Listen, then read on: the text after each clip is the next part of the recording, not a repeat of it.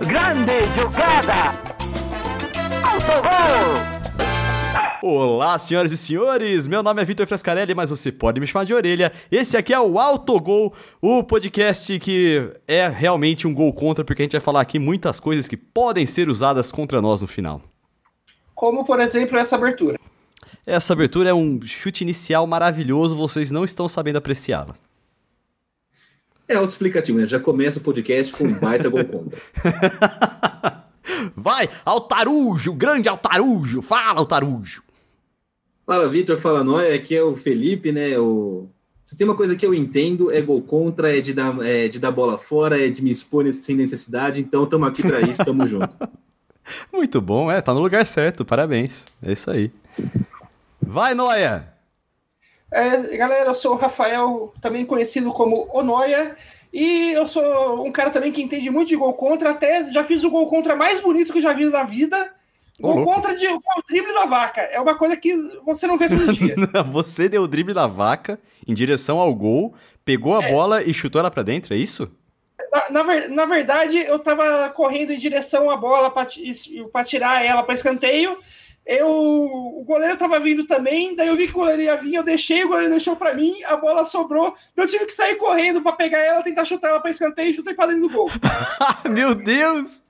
Caraca, velho, eu ia achar, eu ia falar para você que eu discordava veementemente, porque tem um gol contra de cobertura, né, do Júnior Baiano, há uns 15 anos atrás, que foi maravilhoso. Eu achei que ia ser difícil ser mais bonito do que aquele, mas agora você descrevendo 2005 eu acredito. contra o São Paulo no Morumbi. Mas olha, eu conheço o Noé jogando, então eu acredito no relato dele. Vamos lá. E por, o que, que a gente está fazendo aqui, galera? Eu gostaria da ajuda de vocês para explicar o que é esse podcast. Ah, então, o podcast é um programa que a gente senta, fala e vocês escutam. Exatamente. Você pode escutar no carro, você pode escutar em casa, você pode fazer faxina enquanto escuta. O importante é que a gente vai falar de, da cultura do futebol, né? É, do, do, das coisas que permeiam, não tanto resultadista assim, ou alguma coisa do tipo, né? Ele quer falar do automóvel, né? Ele falou do carro. Não, eu, eu juro. Ele tá querendo falar do automóvel. Não é, cara. Eu, eu, juro que eu não queria, mas é que tem aquele comercial que sempre passa no, no uh, durante os jogos, que é do da Autoglass, que você vai para você está na autoestrada e é autuado pela autoridade. E, e a hora que a gente chamou o podcast de Autogol, eu pensei nisso, né? Eu, aliás, alô, Autoglass, já tá aqui a oportunidade, tá? É, com certeza. é, se a, gente já tá fazendo, se a gente já tá fazendo propaganda de graça deles, com certeza eles vão querer pagar agora, né? Exatamente, é isso aí. Mas vamos lá, e o que, que a gente vai falar hoje, meu querido Noia? Então, hoje eu venho aí com uma, uma ideia, uma, um hot take, né? Uma, uma, opinião polêmica, que eu acho que, torcida de São Paulo, vocês estão reclamando de barriga cheia. Para de ser ah, chata. Não. não, não, não, não, não. Nossa, eu discordo tão veementemente. Vai ser cancelado. Não, não é possível, ó. Outra coisa assim, que é assim, importante, a gente, a gente falar aqui é que o Noia é corintiano, eu sou, eu sou palmeirense. Você é São Paulino? Eu, São Paulino.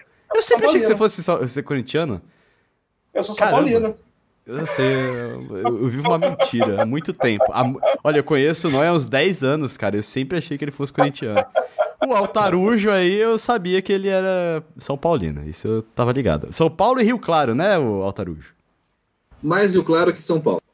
Aí, ó, muito, muito importante deixar isso bem claro. É importante porque as pessoas sempre perguntam, mas quando joga Rio Claro, São torce por Rio Claro. Já aconteceu algumas vezes aí, já fui ao Morumbi no terceiro do Rio Claro, já fui ao Chimitão também no terceiro do Rio Claro, então porque mais Rio Claro que São Paulo. Ah, isso aí é, é legal porque você mora numa cidade que tem um time que dá para competir, né? Não é que nem tipo eu morava em Lençóis Paulista, tinha um Lençóense, que o Marcos, goleiro Marcos Marcão, jogou lá. Porém, é difícil. É... Assim, o, o, mais próximo que a gente chegou de um grande destaque foi uma final que a gente perdeu a classificação para a Série A2 do Paulista. E aí perdeu e praticamente o time acabou, faz 20 anos.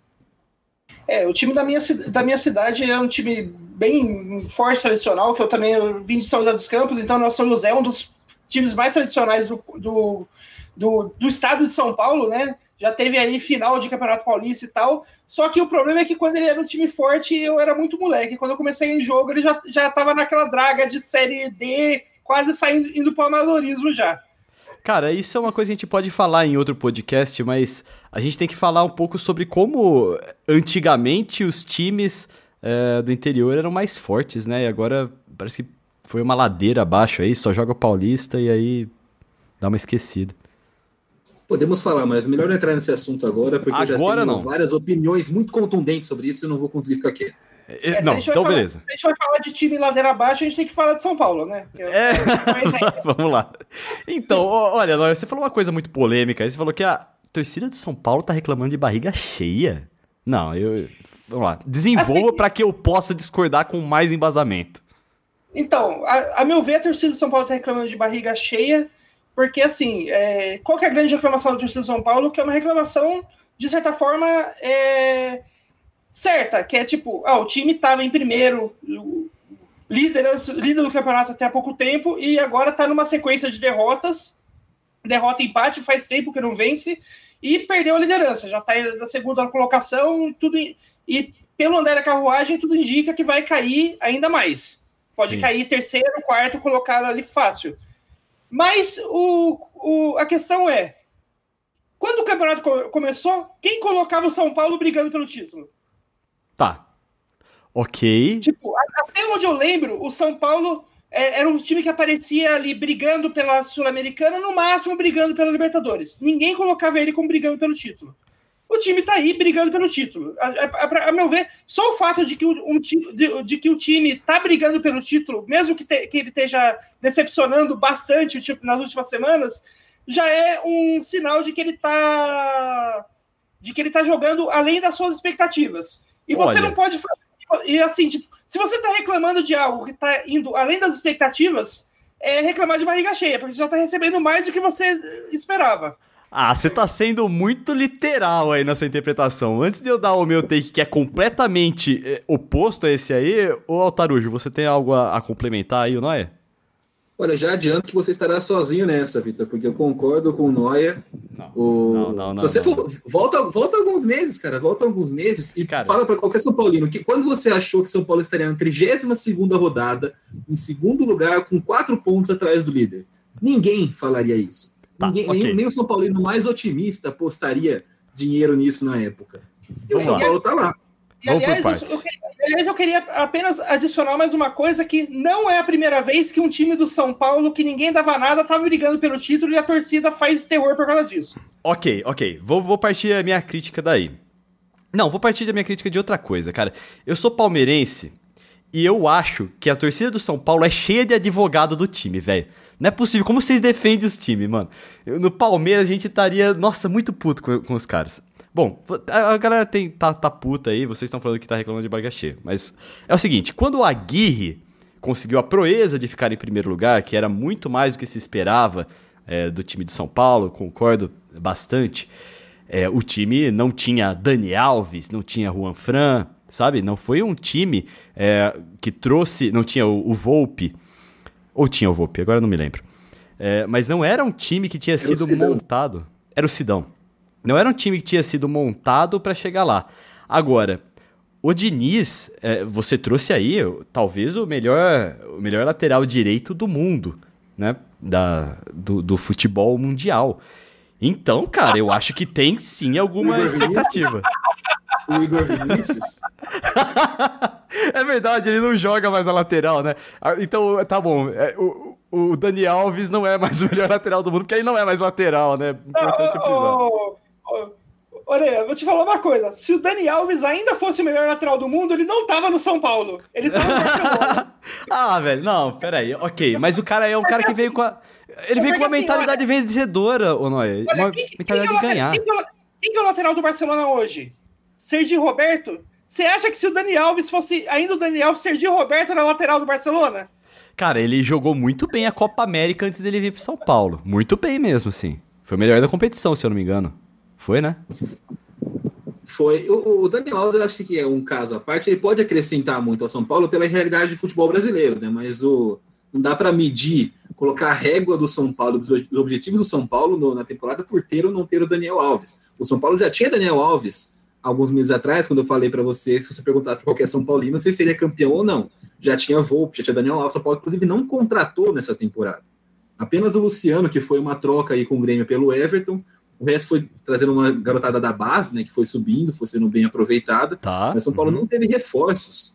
Então, você olhar para um time sem reforços, já tinha essa galera toda no, no elenco. É, é- é- o time base tá- era meio que esse desde o princípio. Ninguém apostaria no São Paulo, acho que em segundo lugar, com 32 rodadas de campeonato jogados. Tá, E, conhe- peraí. e conhece- e conhecendo a diretoria de São Paulo, toda essa molecada que eles subiram da base pro Diniz usar, não foi com o objetivo de deixar o time forte, foi com o objetivo de dar, dar vitrine para essas molecadas para vender eles para a Europa no- na próxima janela de transferências. Você quer uma opinião, talvez até tão polêmica quanto essa? O, o São Paulo deu foi muita sorte esse ano, porque era o último ano do mandato do Leco, teve coronavírus, então de- deu uma, deu uma, uma É, foi o único time que não teve um, um- um surto, né? É, e não, não, não só isso, teve, deu, deu uma. A diretoria de São Paulo, historicamente, nos últimos anos, tem uma tendência a fazer cagada. Então, você ficar um tempo afastado, ser o último ano do cara, depois, quando voltar já está acabando o mandato, isso ajudou um pouco a não ter tanta besteira feita pela diretoria de São Paulo. Em qualquer outro ano, o São Paulo tinha trocado de elenco já em julho, igual sempre faz, vem de meio time, depois traz um time completamente diferente, troca de técnico, troca de tudo. O São Paulo não trocou. E isso foi talvez o que fez o São Paulo chegar tão longe, acima da expectativa.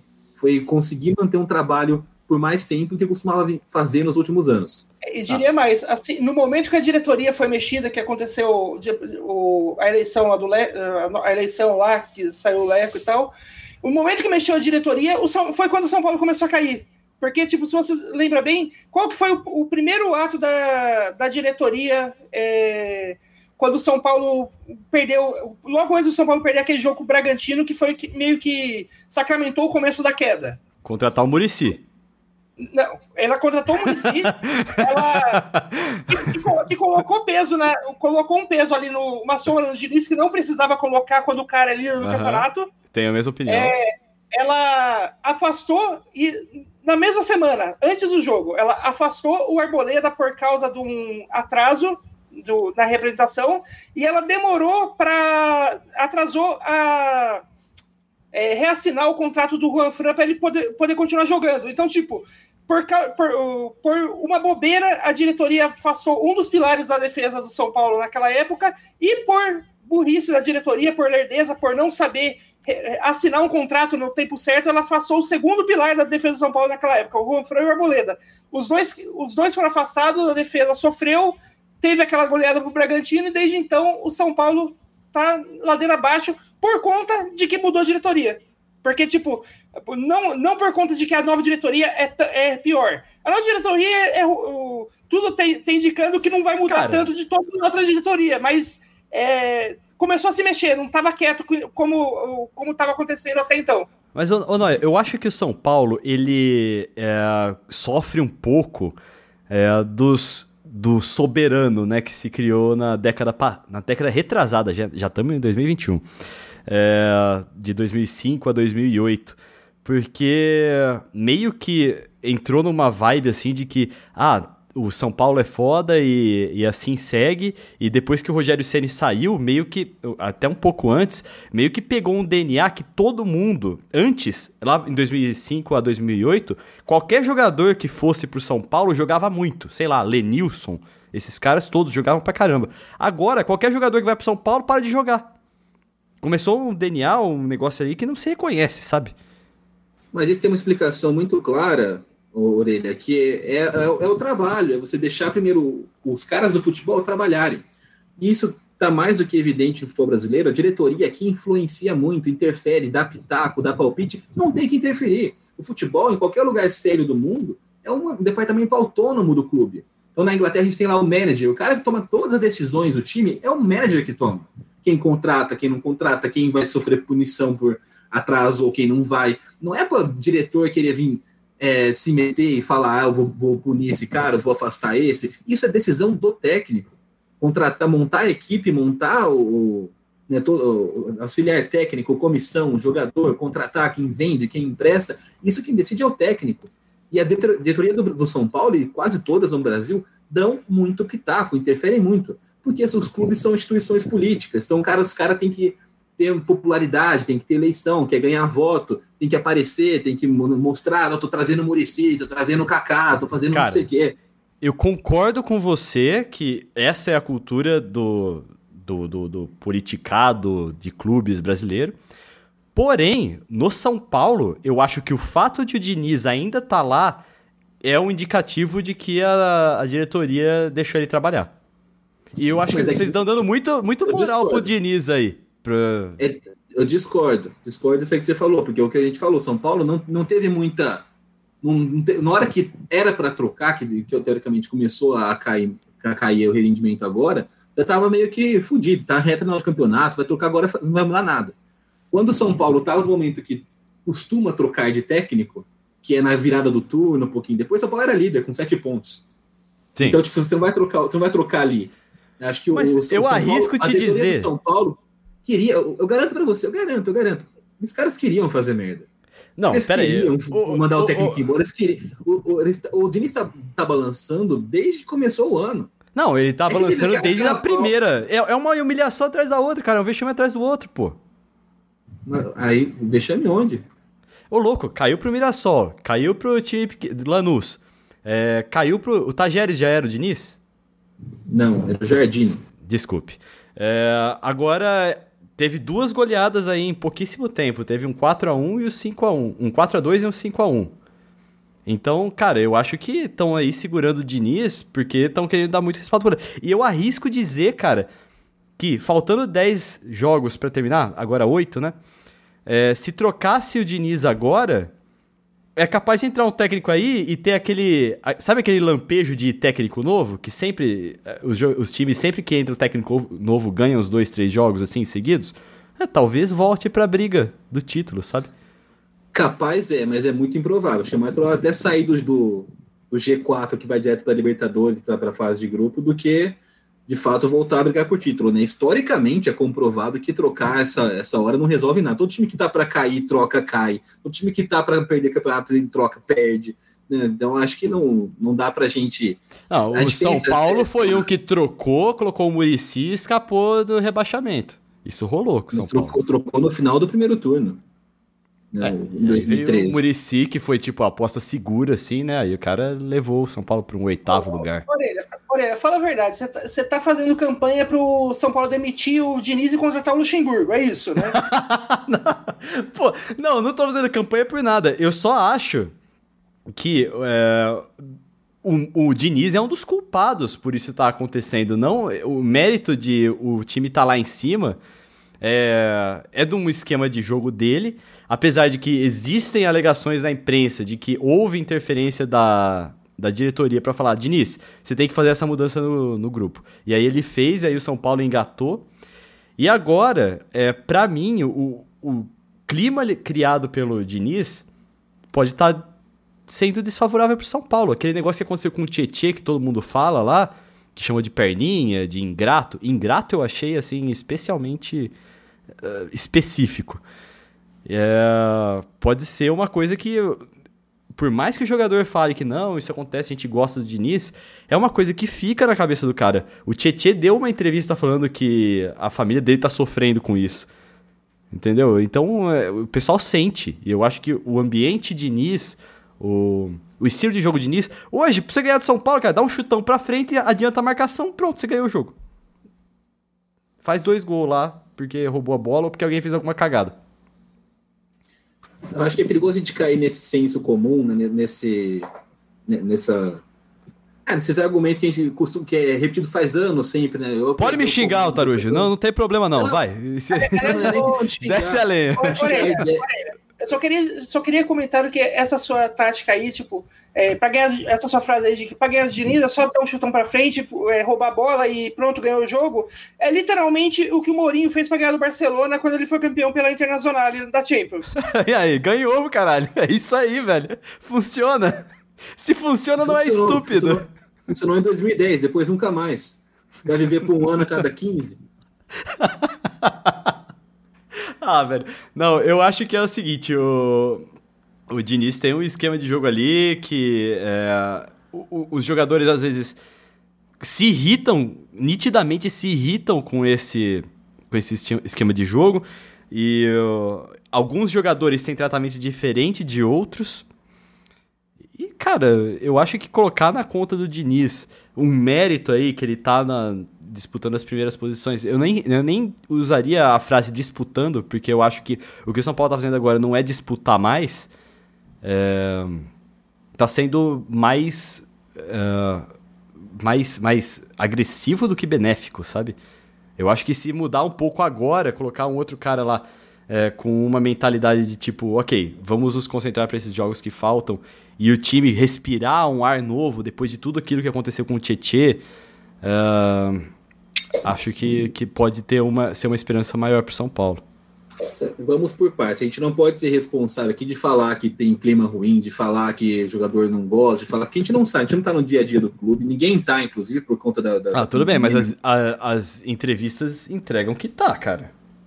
Eu não vejo isso, pô. Você viu entrevista do Juan Fran, eu vejo entrevista do Tietchan, eu vejo entrevista do Daniel Alves, a gente fez do Reinaldo, todos os caras. A, a entrevista do Tietchan é uma que mostra, cara. Não, mas o que ele falou, para mim ali foi uma.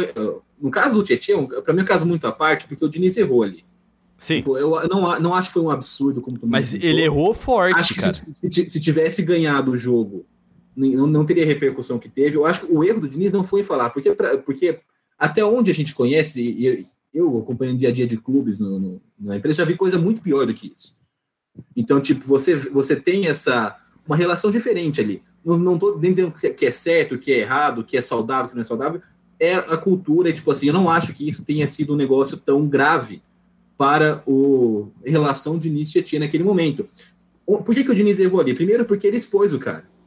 Sim. Acho que é o maior erro não foi, não foi falar daquele jeito, porque a dinâmica do relacionamento dos caras, eles trabalham junto faz oito anos. Os caras os cara têm relacionamento profissional já tem oito anos, o Diniz e o Tietchan. Então, acho que, tipo, é. Não, não gostaria de me intrometer nessa parte, se, se passou ou não passou do limite com o Tietchan, porque é um negócio que eles se entendem, e aí eu corro o risco de estar falando bobagem eu não falaria assim com ninguém, em nenhuma circunstância. Mas já vi coisa muito pior no futebol também. E em relação ao erro dele, para mim foi a exposição, foi porque você acaba botando o Tietchan no, em exposição, a torcida foi matar, caiu matando em cima do cara. Em época de internet, em época de, de cancelamento, de ódio, de tudo mais, tem que tomar muito cuidado quando você expõe um atleta dessa maneira. Então já tinha gente, uma campanha de, minutos depois de fora Tietchan no Twitter. Quando cara, o fora Tietchan. É, então, é, é, é uma coisa que eu falei assim, sobre, aqui no começo, que a torcida do São Paulo é meio advogada, cara. Porque se isso acontece com um jogador, assim, tipo, do, no Palmeiras, eu já vi, sei lá, o Luxemburgo mandar o Keirson tomar no cu porque não tava jogando bola ou alguma coisa do tipo, mas nada tão é, incisivo quanto ingrato Ingrato me pareceu uma coisa muito pessoal, muito forte, sabe? Mas a relação deles é muito pessoal, né? Os caras estão juntos há muito tempo. Os dois começaram, tipo, sem nenhum, juntos praticamente. Tipo assim, quando o Diniz surgiu, o Tietchan surgiu junto, quando o Tietchan surgiu, o Diniz surgiu junto. Né? Eles, eles vieram da mesma, tem uma origem parecida, uma trajetória parecida. Então acho que é pessoal porque eles têm uma relação mais do que profissional pessoal ali. E aí o que eu falei, não cabe a gente falar se tá dentro ou fora do padrão. Eu acho que o, o relacionamento deles é deles. Eu não falaria assim com uma pessoa. Para mim, o erro ali foi fazer isso publicamente, porque o Diniz sabe que ele é mais visado que os outros treinadores pela imprensa. Era um jogo que o São Paulo estava perdendo, então é, iam, iam procurar motivos para a crise. E aí é óbvio que o bode expiatório vai ser o jogador que, que entrou em conflito com o treinador. Então, nesse caso, acho que faltou um pouco de sensibilidade dentro da situação para ele ali evitar isso. Mas, enfim, é, eu acho que o, o São Paulo está em segundo lugar no Brasileirão, sim, por causa do trabalho do Diniz. E, e, porque ele conseguiu desenvolver o trabalho, não só por causa do Diniz, não há uma maneira só de se jogar futebol. Mas dá para você colocar, fazer o que o São Paulo sempre faz, de chegar e colocar um cara e depois de três meses troca, bota o Cuca, depois bota o então. Diniz, depois bota o Jardim, depois bota o Aguirre, depois o Dorival, depois um nada a ver com o outro. A gente está é, aqui sendo uma representação da, da, da, da imprensa no sentido que é, você está falando que o São Paulo está numa posição boa hoje, graças ao Diniz. E eu estou falando que o São Paulo está nessa posição apesar do Diniz. Isso é uma coisa que acontece bastante assim no, na mídia e nas redes sociais brasileiras, né? Que o cara, uma hora, o cara é um gênio e outra, outra hora ele é um lixo, né? É uma coisa que, que muda bastante. O, Diniz agora tá nesse momento de lixo, né? É, mas é, o que a gente tá falando agora, eu acho muito levando a gente chegar e criticar o cara em segundo, falar que o time tá em, o time, nenhum time em segundo lugar do Brasileirão lidera com sete pontos na frente por sorte, por incompetência dos outros, só por. É, tem o trabalho do treinador, tem o trabalho dos jogadores. Uma coisa que precisa ser. Só para encerrar o argumento de Diniz, que deixar bem claro em relação ao que eu penso, o campeonato tem 38 rodadas. O São Paulo abriu sete pontos em um determinado momento, mas ainda faltavam jogos com Palmeiras, ainda falta, inclusive, Flamengo ainda falta, Inter, Grêmio, Santos. Então, era um monte de jogo difícil que o São Paulo não tinha tido ainda. Então, quem, o erro não, o erro está em quem cravou que o São Paulo já era campeão. Ah, concordo. Concordo absolutamente. Sim. Isso aconteceu. O campeonato mesmo. tem 38 rodadas. Tipo, o São Paulo teve uma sequência de jogos um pouco mais fáceis, ganhou jogos difíceis muito bem nesse meio do caminho, 3x0 no Atlético Mineiro, 4x1 no Flamengo no Maracanã. Mas, tipo, era, ainda faltava muito jogo difícil pela frente para o São Paulo. São Paulo entrou na sequência agora difícil. Essa, essa, foi a mesma sequência que no primeiro turno o São Paulo ficou alguns jogos sem vencer. Depois desinvestou ganhar. Mas foi, aquela, foi essa mesma sequência de jogos que São Paulo teve agora que foi que sofreu no primeiro turno. É, quase então, o Diniz é, caiu naquela, naquela hora lá, né? Foi quando ele ficou mais ameaçado no cargo. Sim. Então, tipo, o erro talvez seja encravar o cara como o maior gênio, como o único jeito, e o São Paulo como já campeão absoluto, antes de tanto jogo importante acontecer. Com tanta Não, isso eu achei frente. exagero também, cara. Nossa senhora. Quando a galera aí, falava. O que que eu falei? O que que é? Do, de outro, de, é gênio e, é, e, não é gênio, e, e, acho que é o. A gente tá falando muito do Diniz, porque é o assunto que está em alta no, no, no, Brasil hoje no futebol, mas a gente está num campeonato brasileiro que escancara o quanto a gente é desrespeitoso com o trabalho das pessoas. A gente foi desrespeitoso com o Diniz, com o Abel, com o Cudê. Com o Abel, com o absolutamente. Com o Rogério Ceni, com todo mundo. É que agora todo. Agora, o, a pessoa fala assim: ah, tem que entrar na fila e pedir desculpa pro Diniz. Ah, na fila eu pedir desculpa pro Abel. Se você não for escroto com ninguém, não tem que entrar em fila nenhuma, cara. é verdade.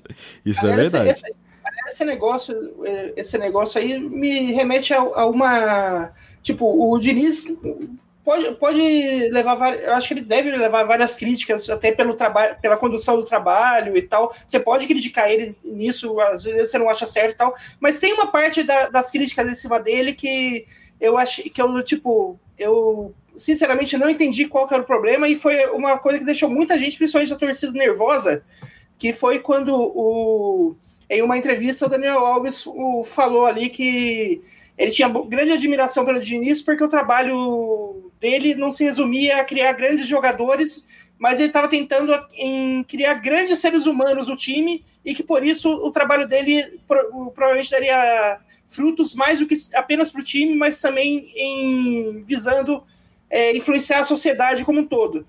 E isso gerou uma crítica, um, um, não uma crítica, um hate enorme em cima da, dessa frase. A galera, a galera achando, tipo, ah, como assim? A gente vai. A, a gente tá mais preocupado em criar atletas, tipo, como se, como se a ideia de que o jogador de futebol não fosse um ser humano, é uma maquininha de fazer gol. Não, é, tipo, o que eu sabe o que é mais engraçado? É que essa mesma pessoa que vai lá e critica essa fala, o Daniel Alves, é o mesmo cara depois vai lá no Twitter, compartilha um post, um torcedor, ah, é muito mais que um jogo. É, mais que um jogo, não é? Porque se para você só o que importa é o resultado, é a vitória, é o troféu, Sim. então não é mais que um jogo, é só um jogo para você. A parte que eu entendo dessa crítica aí é que me parece que então o Diniz deveria ser um treinador de base, de formar, é, formar jogadores. Não exatamente de um São Paulo que deveria disputar títulos, sabe? Ah, mas é, é formar jogador. O que o Daniel Alves fala lá de formar jogadores é outra coisa, não é formar fundamento, que é o que a gente espera do criador Sim. de base. É, é, formar opinião, que é uma coisa que a gente não, não vê jogador fazendo, porque tem um, um trabalho muito, muito grande para o jogador cair daquela caixinha é, exata e não sair disso. Para todo, todos os jogadores, quando sai, quando sai da da, da, do jogo, vai, a imprensa vai fazer pergunta, independente da pergunta, ele vai falar que foi graças a Deus e que foi graças ao que a gente confia no e que foi legal sair com os três pontos, ou que no próximo jogo a gente vai fazer mais para conseguir os três pontos, e não sai disso. E acho que a ideia é, é moldar os jogadores para eles entenderem que eles não estão que a vida é mais do que aquilo que acontece nas quatro nas quatro nas quatro linhas ali do Sim. campo eles têm uma função social importante, eles têm voz para mudar, uh, uma, uma força né, na voz que pode mudar é, o mundo, pode mudar a sociedade. E eles não estão aproveitando isso e, tão, e há anos fazem com que eles não. O, pessoas de fora têm interesse que eles não se aproveitem disso. Não, eu concordo absolutamente, cara. Eu acho genial esse trabalho de fazer isso. Só que eu acho que quando a gente fala de futebol de primeira divisão, um futebol que você tem que quer disputar uma Libertadores, quer disputar título, esse trabalho que você está falando aí é um trabalho que vem de base. Quanto mais jogadores chegarem para a primeira divisão já formados quanto a isso, melhor. Na primeira divisão, o jogador tem que ganhar. O, o objetivo do clube é ganhar título. Mas aí que, aí que entra uma questão que é muito importante também para a gente. E aí é, é, e acho que é aí que morre toda, toda, toda a discussão, é aí, que, é aí que começa todo esse desentendimento. Não existe uma diferença entre ganhar e ser um bom ser humano. Você pode ter um time bom, como treinou um time bom o São Paulo, como treinou um time bom o Diniz, e formar também seres humanos. Ele não é só. Sim, acho legal. Ele, ele, tem, ele tem a qualidade técnica, a qualidade tática. Então, você falou que não tem mérito do, do Diniz nesse trabalho do São Paulo. Vamos pegar o time no começo do ano. O, qualquer, em qualquer situação, o Luciano, que talvez o jogador mais regular, mais importante do time hoje, quem trouxe foi ele. Tá. Quem encontrou o posicionamento do Daniel Alves melhor, que melhor rendeu foi ele. Quem conseguiu fazer, achar na, os jogadores da base que, e encontrar as peças que faltavam para compor o elenco. O Brenner estava para ser escanteado. Se dependesse do São Paulo, daqui dois anos o Brenner estava jogando no Goiás, estava emprestado para o esporte até aparecer alguém para comprar. Igual o São Paulo faz historicamente com os moleques da base. É, se depend... Ele se foi buscar o cara se dependesse do São Paulo, o Brenner ia ser vendido por, sei lá, 100 mil euros pro PSV e ia estar tá fazendo 3 gols, 4 gols por jogo no campeonato holandês.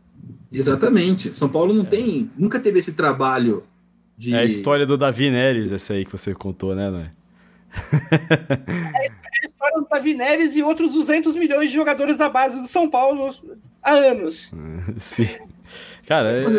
esse aqui é um exemplo da incompetência do São Paulo. Eu lembro de um dia que eu estava no CT do São Paulo, quando o Rogério Senna era o técnico do São Paulo, e eu foi ah, eu vou que falar que o, o, o Felipe Altarujo é repórter, por isso que eu falei, Altarujo! Fala, Altarujo! né? o... Eu tava lá no CT do São Paulo, e aí você aí saiu a notícia de que seria vendido o David Neres, foi no, no, naquele dia. Foi pro Ajax. Havia uma proposta do naquele momento também pelo Luiz Araújo. E o Rogério Ceni pediu para a diretoria: por favor, não vendam os dois. Eu preciso deles para montar o time. E aí foi, foi, foi feita uma negociação interna. Liberaram o David Neres, que era um dinheiro um pouco mais alto. O Rogério Ceni garantiu que o Luiz Araújo sairia por mais dinheiro no meio do ano, se eles quisessem, porque ele ia jogar bem, ia se encaixar no time, era uma peça importante. E saiu. Mas, enfim, o, pra, pra, o, ponto da história é: o, aí o São Paulo, para meio que acertar as contas, trouxe o, o Lucas Prato. Então, é, vendeu o David Neres, mas como perdeu uma peça importante, trouxe o Prato, que era outro desejo do Rogério Ceni para montar o time. Compôs bem o time naquele primeiro semestre, o Rogério Ceni foi mandado embora. Um ano depois, o São Paulo não tinha nem David Neres, nem Luiz Araújo, nem Lucas Prato. Foi, foi toda a negociação, todo esse negócio, para depois de um ano, no, no, campeonato seguinte, já não tem nenhum dos três. Tudo foi desfeito. Então, é a facilidade com que as coisas desmoronam no São Paulo. Sim, eu concordo. Eu não tenho dúvidas de que teria desmoronado de novo esse ano. O, o, aí eu acho que foi a sorte que entrou que, de ter a pandemia. Sorte de ter a pandemia é foda, né? Mas o, a pausa tirou um pouco do, do hate, um pouco do foco, do não sei o quê, porque no ritmo que vinha, no ritmo que a gente impõe, inclusive, aos treinadores, qualquer um deles, é difícil o cara manter no trabalho. Existe campanha da opinião pública contra treinadores. Alguns mais do que os outros. O Diniz é nesse grupo dos mais. O Diniz treina só há três anos em primeira divisão. Ele tem rejeição como se ele tivesse aí há 30 anos só fazendo um trabalho ruim nunca tivesse ganhado nada. O cara, o cara treina em primeira divisão há três anos só. Se você for é, analisar, tem, tem, Ele tem, não, não, não, ganhou nada. Isso, isso, essa parte aí a gente tem que. Não, não ganhou nada. Tá, tudo bem. O, tá. o Wagner Mancini não tem o mesmo hate que ele tem e tá aí faz 16 anos já em primeira divisão. Mas eu acho que o hate sobre o, o, o Diniz, ele se acentuou. Antes era uma coisa só muito mais da. É, da, da, das torcidas, da torcida de São Paulo, que talvez pegasse no pé dele.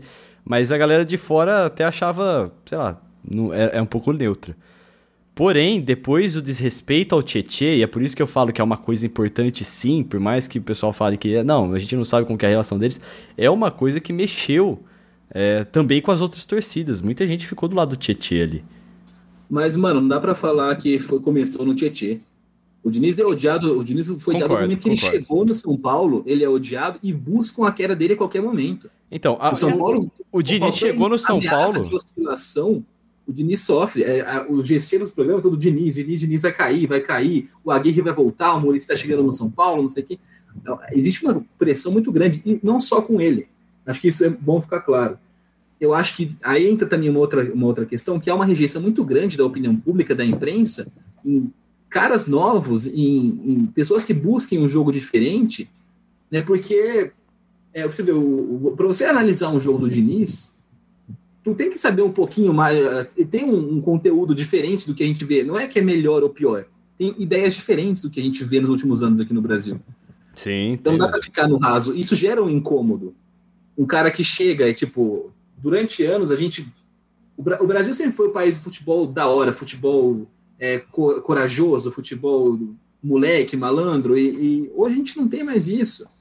Gente, depois de 94, especialmente, a gente criou meio que um mito de que o que vale é ganhar a qualquer custo, defesa forte, é, zagueiro xerifão, volante xerifão, não pode estar jogando. Em que momento o futebol brasileiro se tornou tão cagão assim? Eu queria saber. E que a gente perdeu, esse, é, perdeu essa coragem de jogar bola que a gente sempre teve? Oh, só que é o é, seguinte, pode falar, pode é, falar, Lai. Não, é tipo, é, esse negócio de a gente a gente foca muito no time de 94 que, que, que é o time do, da defesa, do zagueiro e ao mesmo tempo que é, enaltece o Barcelona do, do Guardiola, aquele Barcelona do auge, que ele colocava é, meio armador como zagueiro para sair a bola jogando tal eu, eu fico lembrando, tipo, onde que o, onde que o Guardiola é, pe pegou essas ideias? Essas ideias foram começar na seleção brasileira. A seleção brasileira que, pe que pegava gente, tipo o, o Gerson, que hoje seria considerado um atacante, e colocava ele como volante para sair jogando o jogo lá de trás e, e já armando a jogada lá de trás. Tipo, a Não. seleção 70 já fazia isso. Né? É um, o, o, que, o que hoje a gente considera como jogo moderno, a, o Brasil já fazia há décadas atrás. E a gente perdeu isso. Tudo bem, só que, é, e eu concordo com, o que você, com os exemplos que vocês deram. Porém, o Diniz foi derrota, foi derrocada após derrocada, cara. E faz muito tempo que ele não consegue mostrar uma um jeito de ele se sobressair na hora que é decisivo. Eu, aí eu muito volto... tempo como, cara? São três anos. Muito tempo. Você, você, dá para fazer uma. Não, são várias decisões. São várias pelo decisões. Menos, Teve várias um decisões de oportunidades. Que passaram mais de três anos sem ganhar nada. O, inclusive, o, o, o, São Paulo, problema de decisão não começou agora com o Diniz. O São Paulo não ganha nada desde 2012. Sim. Nesse meio tempo, o São Paulo já teve Murici Ramalho, teve Cuca, teve Altuori, teve Aguirre, teve Osório, teve tudo, tudo que, foi, que pode ser tentado, o São Paulo tentou. E todos eles onde tá caíram. Tá então, onde que está o problema? É no São Paulo ou é nesses treinadores? Sabe, eu concordo que, que é Paulo, pela, pela, pela, demissão do cara. Tipo, o Daniel Alves, que agora é o alvo da torcida. O cara é simplesmente o maior vencedor da história do futebol. O cara ganhou título em todo lugar que ele jogou. É chegar aqui e não ganha. Onde que é o problema? É o Daniel Alves, que foi campeão concordo. de tudo. Isso eu concordo, concordo pra caramba. É, e, e, mesmo essa coisa, tipo, ah, o, o, o Diniz não ganhou nada, não ganhou nada, o, há, há três anos e não ganhou nada, tipo, o cara é, tá. Que outro. Que profissional que, que de qualquer outro esporte que o cara é treinador no nível mais alto há apenas três anos e se ele não ganhou nada, ele deve ter que ser descartado que não, e não serve. Três anos você tá começando. Tipo, é, ele não tá começando como carreira porque ele tem uma carreira grande com times menores. Sim, tem isso. Mas na, na, na, Série A, o cara tá só há três anos. Ele é um treinador novo. Ele é literalmente um treinador novato. Ele no, nos Estados Unidos, ele, ele não tem. Nos, nos, esportes americanos, nos Estados Unidos, ele não teria nem saído do contrato de, de, de rookie dele ainda. Porque normalmente é só após o quarto ano que, que tem a primeira renovação que a pessoa é considerada não como calouro, mas como um atleta profissional. Mas, cara, mas aí quando cai, por exemplo, um, um trabalho ruim no Atlético Paranaense, aí um trabalho ruim no Fluminense, aí um trabalho ruim no São Paulo também. Isso também conta. Mas uma, a gente volta também outra questão. O que, que esses times tinham de obrigação de entregar que ele não entregou? Assim como o São Paulo. Por que, que do Diniz é exigido, por exemplo, que o Atlético Paranaense ficasse em primeiro, ganhasse Sul-Americana, ganhasse. Por que, que o Fluminense do Diniz ele Olha, exigiu que o cara, peraí, que o ganhar tudo? O Thiago, o Thiago, E- e- como que é o nome dele? e outra O- coisa, Thiago que foi pro Nunes. Corinthians. Eu tô- Thiago Nunes ganhou depois só dele. Só para complementar, o, nem, não é questão de Diniz ou não Diniz, de Roger Machado ou não Roger Machado. Nenhum técnico tem que ter trabalho interrompido. Esse é o ponto. Eu não, eu não acho, a gente fala muito hoje de, eu não, eu não gosto desse rótulo de ultrapassado, de novo, de não sei o quê, Tá, de velho, concordo, de, Ok. porque, por, por exemplo, o Abel Braga é um cara que tem muita capacidade de fazer um trabalho bom. Mas, assim como qualquer outro, ele precisa de tempo. O Mano Menezes é um cara que tem capacidade de fazer bons trabalhos, mas precisa de tempo. A única diferença é que, de alguns, a gente exige algo muito acima do que o normal. Então, por exemplo, o Mano Menezes está aí. Ele começou a carreira dele vai, em primeira divisão com o Grêmio em 2006. Ele assumiu o Grêmio em 2005, mas na Série B. De lá para cá, ele ganhou só três Copas do Brasil. Tipo, a gente pensa no Mano, é até, é até chocante quando a gente para pra Ele pensar foi nessa seleção brasileira, né? Realmente, eu concordo com o que a gente, você tá é, falando. quando a gente para pra, quando, quando me falaram isso, eu fiquei, não, que isso, o cara ganhou bastante coisa. Não, Você vai ver, não, são três Copas do Brasil. Aí tem os estaduais no meio. Mas esse tipo, estadual, é, eu acho que não, não conta nesse título de elite que um time pode conquistar. Se você, inclusive, excluir os estaduais, o, compara, por exemplo, o Thiago Nunes com o, com o Mano Menezes. O Thiago Nunes, em um ano e meio de, de- como treinador, ele tem uma Sul-Americana e uma Copa do Brasil, ou tem três Copas do Brasil. Tipo, são três títulos contra dois ali. E por que, que a rejeição com o Thiago é tão gigantesca agora? É do, com, a- com o Mano a gente tem uma tolerância maior. Por que, que o Bahia não podia ficar em sexto com o Roger Machado, mas é, ficar em 15º, 14 com o Mano tava, Ah, tava Concordo absolutamente com você. Concordo e, absolutamente. e- e o ponto não é se o Mano é bom ou ruim, eu acho que o Mano tem, entende muito de futebol, ele tem condições de fazer um bom trabalho. A gente não dá tempo, não dá ferramentas para os caras trabalharem aqui. Então a gente acaba perdendo bons técnicos também para isso. Porque o cara sabe que o que ele vai fazer ali tem que ser algo muito superficial, muito fraco. Tipo, o, o o Mano mesmo, você vê, tipo, as ideias de jogo que ele tinha quando começou e o que ele se tornou hoje é muito diferente. É, tipo, é jogar o seguro do seguro do seguro para se manter no cargo. Isso não é saudável para o futebol brasileiro. Não, realmente, isso é uma coisa que você falou que é muito verdade. A gente tá nessa alternância que a gente já citou entre o cara ser um deus e o cara ser um lixo, e isso faz os caras ficarem com medo de perder. É, e agora eu acho que a gente tá um pouco mais normalizando a goleada, porque nós temos é, novos estilos de jogo, né? O, mais de uma vez esse ano, é, nessa última temporada, o Flamengo tomou cinco gols, o São Paulo tomou mais gols.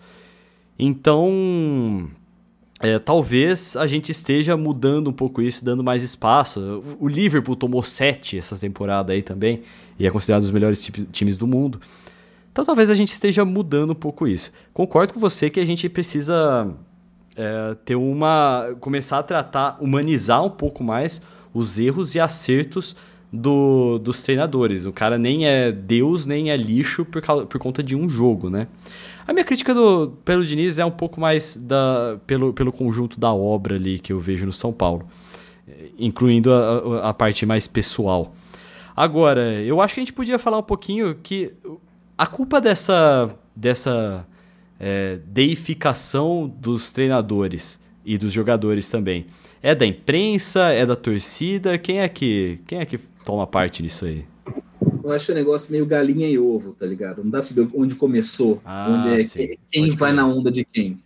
Mas o negócio é fato. A gente vive hoje numa sociedade em que há uma tendência das pessoas a, a ter muito mais ódio por aquilo que é estranho à rotina dela, pelo aquilo que não é o que ela, o que ela gosta. Então, tipo, ela não consegue diferenciar assim, ah, eu não gosto, mas tá ok. Então, eu, por exemplo, não gosto de como jogam os times do Abel, mas ele faz ótimos trabalhos ao longo da carreira dele. Não é como eu gosto de ver futebol, mas não dá pra você falar que o trabalho do cara é ruim, que ele é mau treinador. É a mesma coisa com o Mano e com, com os treinadores. Assim como eu tenho um estilo favorito, mas são estilos. Não dá pra você falar que de- desqualificar completamente aquilo que não agrada ao seu gosto, porque você não é Deus. Né? Você, não, você não tem não tá para ser agradado o tempo inteiro. É, eu acho que a gente está num tempo disso, né? O, o, o tempo da, da meia-verdade. Então, é, a, acho que a internet a gente sempre falou que tinha uma, uma função muito agregadora de, de, de, de, conectar e juntar as pessoas. A gente só vê separação. Tipo, então você tem. Isso, isso acho que vale falar que é além do futebol. Isso hoje faz parte da rotina do futebol também, porque, mas é em tudo. Então, na política, é um negócio muito extremo. Né? Em videogame, mano, tu, tu, se tu falar para um cara que gosta do PlayStation que tu quer comprar um Xbox, Putz, pode crer. é linchado. Isso não existe. Uma sociedade em que você tem tipo, essa, essa tribalização. Inclusive, eu, eu, eu li uma coisa faz um tempo já, que eles falam sobre risco de existência, né? Quais são os, os piores riscos para a humanidade a longo prazo? É, que é tipo, ah, qual vai ser o nosso apocalipse? há uma grande chance de que o nosso apocalipse vai ser algo mais para a linha Mad Max, um negócio meio de cultos, de tribos, tipo, porque a pessoa ela se agarra num negócio que às vezes não, ela não precisa defender com tanta ênfase até a morte aquilo, mas a gente tem esse instinto hoje. Isso na política, com videogame, com banda, com novela. Então você tem, tipo. Essa, Cara, essa na internet ficou, ficou bonito falar coisas de um modo forte, assim, né? As pessoas acham popular, acham você inteligente. Eu acho que é uma coisa que realmente acabou pegando aí a gente. Noé, o que, que você acha? É que ultimamente a gente, tá, a gente vive numa era que é mais. Parece que dói mais. É, dói mais você perceber que está errado e admitir que está errado do que simplesmente man, o, manter a sua convicção errada para até o fim. Tipo, a, a, não há. O, a gente parece que, que perdeu esse sentimento de aprendizado, de eu acho isso, mas eu vi, eu vi, eu descobri esse outro aqui e fez com que a minha ideia sobre isso mudasse, porque eu aprendi, eu mudei, eu, acabei melhorando nisso. A galera e começou não... a relacionar com fraqueza, né? É, assim. começou a ser uma, uma relação, tipo, ah, se você não tem uma opinião muito forte e que mantém ela, a, a, abraça ela unhas e dentes, você é fraco. Você deixa os outros fazerem a sua cabeça Tipo, não, você pode estar só aprendendo. Essa é a ideia do você, você entra na escola achando uma coisa, o professor te mostra outra coisa, você aprende que aquilo que você sabia não era totalmente correto ou estava totalmente errado e você tava, aprende a coisa de outro, outra coisa. É, hoje, eu, até mesmo, e muitas vezes em escola, a gente vê é, cada vez mais comum é, a gente vê histórias do tipo o aluno foi para aula achando uma coisa, o professor disse outra, e os, os pais chegam é, batendo no professor, porque como assim ele falou que o, aluno, que o filho dele estava errado? Tipo, a gente está em todos os níveis da sociedade, a gente não está aceitando é, que a gente, a gente não é o, o, dono de tudo, o dono dos saberes, que a gente já não sabe sabendo de tudo. Né? A gente está em constante aprendizado, a gente está em constante mudança de, de opinião. E isso é algo que parece estar tá, tá cada vez mais difícil de aceitar. É, é positivo é... você tá, trocar de opinião, você aprender, você mostrar que você está evoluindo de algum modo, né? E não é de modo algum, a gente tem que, realmente, eu acho que precisa de um movimento na internet aí pra gente mostrar que isso não é sinal de fraqueza ou alguma coisa do tipo como ficou. É aquele negócio de tipo, ah, Imagina. ah, agora você tá falando isso, né? tipo, mano, para, calma, abraça a pessoa, fala assim, não, beleza, que bom que você mudou. De... Imagina se você voltasse uns anos atrás e falasse para as pessoas que a gente está em 2021, né? Se você pega nos filmes, o que é 2021? É tecnologia, é, né, é negócio extremamente avançado, a gente está discutindo se a Terra é plana ou não, Nossa, se vacina é, é absurdo, boa ou não. Cara. É aliás, aliás é, é, é, uma coisa totalmente estranha, porque de certa forma, 2021 tá, tá, tá meio que seguindo a, a, muitas das previsões do tipo, a gente descobriu que é, por, que é possível manter toda uma produtividade de diversos setores de trabalho sem um local físico. Você consegue, você consegue fazer isso de locais tipo flutuantes, entre aspas, cada um no seu local e manter a mesma produtividade que se todo mundo tivesse fisicamente em uma única sala. É uma coisa que, tipo, é, é muito é, é, muito aquilo que se esperava quando a gente via é, previsões sobre o futuro, de que a, as limitações iam cair, a gente ia conseguir ficar conectado mesmo estando longe e tal. E ao mesmo tempo a gente está aqui discutindo se terra é plana, se vacina funciona. É verdade. Tipo, ao, me, ao, mesmo tempo que a gente tirou todas as limitações, a gente está colocando cada vez mais fronteiras. E, a gente está a gente está globalizando o, a nossa forma de trabalhar e de conviver e de se não conviver, mas de se conversar, né, de se encontrar essa coisa está cada vez mais globalizada. Você não precisa apenas ter amizade com seus vizinhos, né? você pode ter amizade com qualquer pessoa ao redor do mundo, e ao mesmo tempo a gente está separando cada vez mais os nossos feudos. Né? Você pode ter amizade de, com qualquer pessoa de qualquer lugar do mundo, mas se ela não acha que o céu é vermelho que nem você acha, você não quer a amizade dela e você quer que ela morra. Cara, é... é pode falar, Altarujo. Poeticamente dá pra falar que a gente tá globalizando a segregação. É verdade. Eu acho que isso realmente passa por essas opiniões fortes que a gente tenta ter sobre tudo, inclusive por pessoas como treinadores de futebol, jogadores de futebol, pessoas que vão públicas, né? Pessoas que é, têm o, uma certa uma projeção na mídia e uma presença na vida de todos, assim. E aí a gente pode pode falar. Eu ia falar, inclusive, que, voltando né, para o futebol, essa tendência de você defender com os dentes a sua ideia até o final, que a gente, é o que faz com que alguns treinadores, como a gente estava falando, sejam um pouco mais visados que os outros. Quem são esses mais visados? O Roger, o Thiago, o Diniz. São os caras que tentaram sair daquele status padrão de futebol brasileiro tradicional dos últimos 15 anos. Então o cara chegou com algo novo, não é algo melhor, não é algo pior. Assim como os estrangeiros, né, o Sampaoli, o né, o, Osório passou por aqui, né, os portugueses, o Abel e, e o, o, Jesus. Jesus. É, eles tinham, todos eles, lógico que depois começa a ter resultado, acaba amenizando um pouco, mas eles chegam com rejeição. É, eu lembro quando Jesus chegou, né, aquele negócio do Flamengo, é, o cara vai para ensinar o brasileiro a jogar bola, não sei o que, não sei o que. A gente ouvia esse tipo de coisa nos programas esportivos. E ele ensinou. Ou, ou, seja, tipo, a, a, acho que muito, tem muito disso que a gente estava falando agora, né? Essa, essa, você ser irredutível, e, é, essa rejeição aos caras novos, que tem, não só novos no mercado, novos que estão surgindo, mas que têm ideias novas, é, é, é muito visível. Lógico que, a gente está num meio muito é, resultadista, então qualquer um, quando estiver oscilando, vai vai para muito ruim, para muito bom. É, Mas eu fui resultadista. Um... Quando eu tava falando mal do Diniz aqui, eu fui resultadista. Tipo, Aliás, existe... Aliás, eu queria só, só adicionar que, tal, que esse corporativo, digamos esse corporativismo, né, essa defesa que a gente tem de os nomes mais antigos, que a, empre, empresa tem de os nomes mais antigos e rechação, eh, rechaça os nomes novos antes eles mostrarem qualquer coisa, é, isso passa por um certo corporativismo da própria imprensa, porque, assim, eu eu consumo conteúdo de, de futebol, eu tô com 34 anos, eu consumo há quase 30. É, as caras que eu vejo na imprensa esportiva são quase são, são praticamente as mesmas durante todo esse período. Como assim? Gente, durante 30 anos a gente tem as mesmas pessoas comentando, não tem, não tem muito você não tem muita. É, assim como no, no, na cadeira de treinadores de futebol brasileiro, a imprensa brasileira também não tem muita renovação. Você vê, vê a pessoa que sai a pessoa que sai da Globo indo para a ESPN, a pessoa que sai ESPN, da ESPN do Sport TV, a pessoa que sai do Sport TV hoje indo para Fox Sports, mas de certa forma, antes era o SBT, a Band e a Globo, ou durante um tempo foi, teve a Record, mas era quase sempre, quase sempre as mesmas caras só mudando de casa. Você não tinha, é, não tinha aquela. Por muito tempo foi assim. Hoje eu acho que eu discordo um pouco, viu, Noé? Eu, eu vejo aí, sei lá, o Mano que tá na SBT agora. É uma cara nova é, que, eu, é, que eu gosto. Hoje, hoje você, hoje então, você é novo, depende do que você ouve.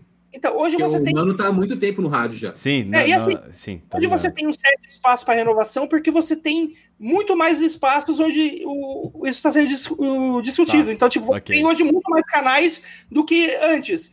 Mas as caras não mudaram, continuam as mesmas, só mudando de. Continua a mesma ideia, só mudando de casa. A renovação é um pouco maior, mas ela ainda é muito pouca para o tipo de inovação que você espera numa equipe jornalística durante um período de 30 anos. Ah, eu vi uma, um caso desses dias aí que eu estava assistindo a live do Arnaldo Tironi. Não, Arnaldo Tironi é ex-presidente do Palmeiras.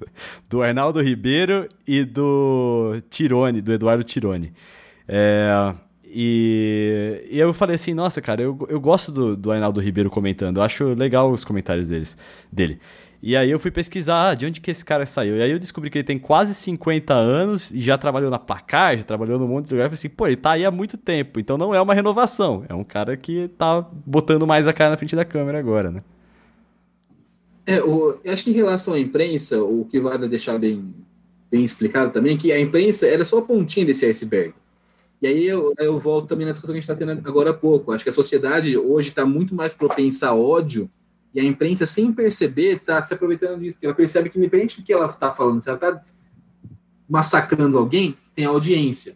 E, querendo ou não, historicamente, o jornalismo, especialmente o esportivo, busca a audiência.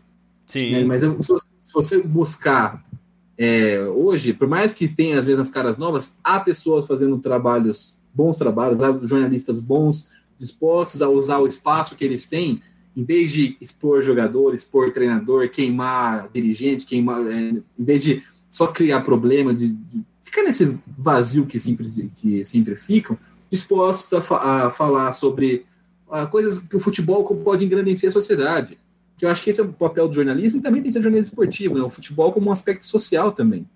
A gente fala muito do jogo, de arbitragem, de polêmica, mas o, o, há jornalistas preocupados com, essa, com essas ah, outras coisas. Com certeza, com certeza.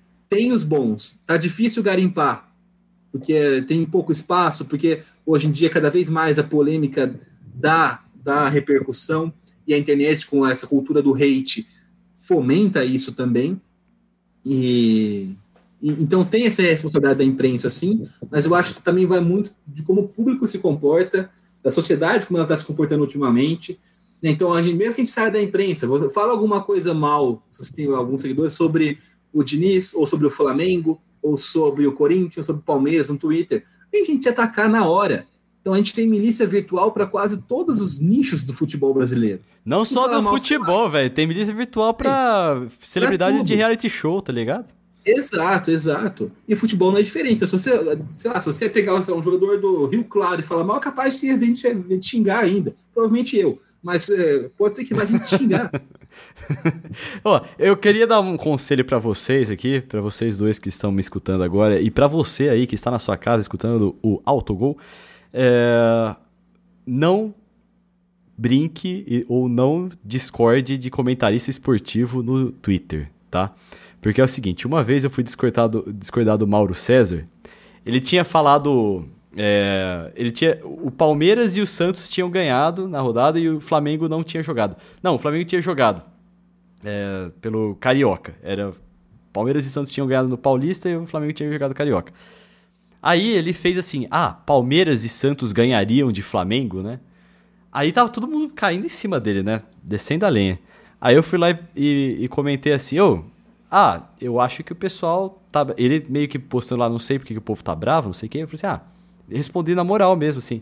Eu acho que o pessoal tá bravo porque é, quando Palmeiras e Santos ganharam, é, você colocou o Flamengo num contexto que tá fora daquele contexto. Ah, não. Era Palmeiras tinha ganhado do Santos. Era isso, por isso. Você estava comentando o jogo do Palmeiras e do Santos, você trouxe o Flamengo para aquele contexto. Aí ele respondeu assim: A coluna é minha, eu escrevo o que quiser e você no máximo lerá. esse tweet dele, esse tweet dele foi retweetado por um perfil chamado Comidas Fla. Aí eu falei assim, nossa, né, calma. E um outro, cara, foi quando o. O Antero Greco, cara, o Antero Greco, mó de boa, né, mano? Eu, ele postou um negócio assim: ah, que cashback, detesta essa inter internacionalização da nossa, da nossa língua, né? Bom é o grande dinheiro de volta, né? Mas ele escreveu tudo de um jeito muito tiozão, né? Tipo, cashback com S-I, S-H-I, back com B-E-Q-U-I. E aí eu fui lá e, e até coloquei um ruá, ruá, ruá. Ruá, ruá, ruá, ruá. Tá velho. É, tweet de idoso, hein, Enterão? Ele deu retweet na minha resposta e, e, e, escreveu assim: Esse é um tweet de quem propõe a fazer uma reflexão sobre a, a língua portuguesa. Se você não, que, não curtir, vai brincar pra lá, querido. Mano, aí eu falei assim, caraca, mano, eu escrevi lá, caraca, Teron, de graça, eu gosto de você pra caramba, é brincadeira. Aí ele falou assim, ah, aqui é Vapt, né? Desculpe, vou, vou deletar. Aí ele deletou. Mas a partir daí eu não discuto mais com comentarista esportivo no, no Twitter. Não, não Mas, falo mais. mas imagina, o, o- você, você ter experiência com esses dois. Imagina você tem lá um montador e cada vez que você fala alguma coisa, vem todo mundo te atacar. É, eu, eu- foi o que eu pensei. Ele já Ele tá fica armado, né? defensivo. Já tá Ele armado. É defensiva, Aham. é, é Sim. E acho que isso volta no que a gente estava falando, questão do ódio, né? Tipo, a gente faz um comentário que às vezes, em qualquer outro momento da história, a gente faria, seria entendido como uma brincadeira, como uma, né, uma, uma, uma- uma piada. E hoje a gente está numa cultura de ódio muito grande, de, de- Sim. de intolerância. Então, a, a- a gente, quando eu, quando escrevo alguma coisa e alguém, e alguém é, responde de uma maneira que eu não entendo tão bem, eu já, já fico, eita, será que a pessoa está me atacando? Eu não sei, porque é, assim, a gente sofre ataque todos os lados hoje. Sim. Né? É, O- eu, eu tipo, entendi qualquer- esse lado deles. qualquer, Eu entendi. qualquer usuário Já vai tá armado, né? Hoje. Sim, tipo, eu- é, eu- eu- eu- a gente estava falando agora há pouco, tem, tudo é muito polarizado, tudo é muito ame ou deixe, né? Um negócio meio é, ufanista de tudo, né? Então eu Sim. lembro, eu lembro quem que foi agora. É, o era, fanista é uma ótima palavra, realmente. era alguém, alguém que trabalha com games falando que estava comprando um videogame, mas não podia falar qual jogo, qual console que era. Porque se, se falasse que era Xbox, os caras do, do, do PlayStation iam matar ela. Se Ah, falasse pelo que era amor de Deus, gente. Xbox, Nossa, cara. Gente, Isso é sabe, triste. 2021, cara. Sabe, supera essas, essas coisas. E, e é a mesma coisa com o futebol. Então, se você, eu vou lá e faço uma crítica ao Flamengo hoje, eu sou massacrado. Se eu vou lá e elogio o Diniz, eu sou massacrado. Se Então, eu vou lá e critico é- o é que Diniz, também tem uma outra coisa. massacrado.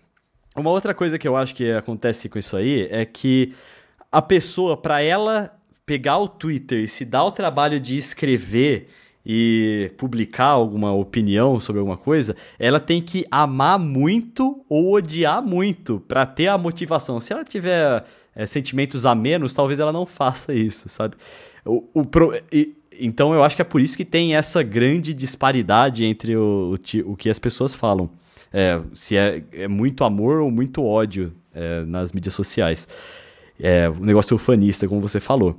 O que eu acho é que as pessoas não precisavam ser assim, as pessoas que têm muito amor ou muito ódio, né? Tipo, calma, filho, calma, vamos. É, o, pro- o problema é que eu, que eu já, já vi muita. O que eu já, já percebi em muita interação desse tipo, de tipo, é, a é, pessoas, celebridade, vamos jogar entre muitas aspas, porque muitas vezes não é nem celebridade, é só alguém que tem bastante um número razoável de seguidores no, no Twitter. Você não precisa ser celebridade para isso ultimamente. Sim.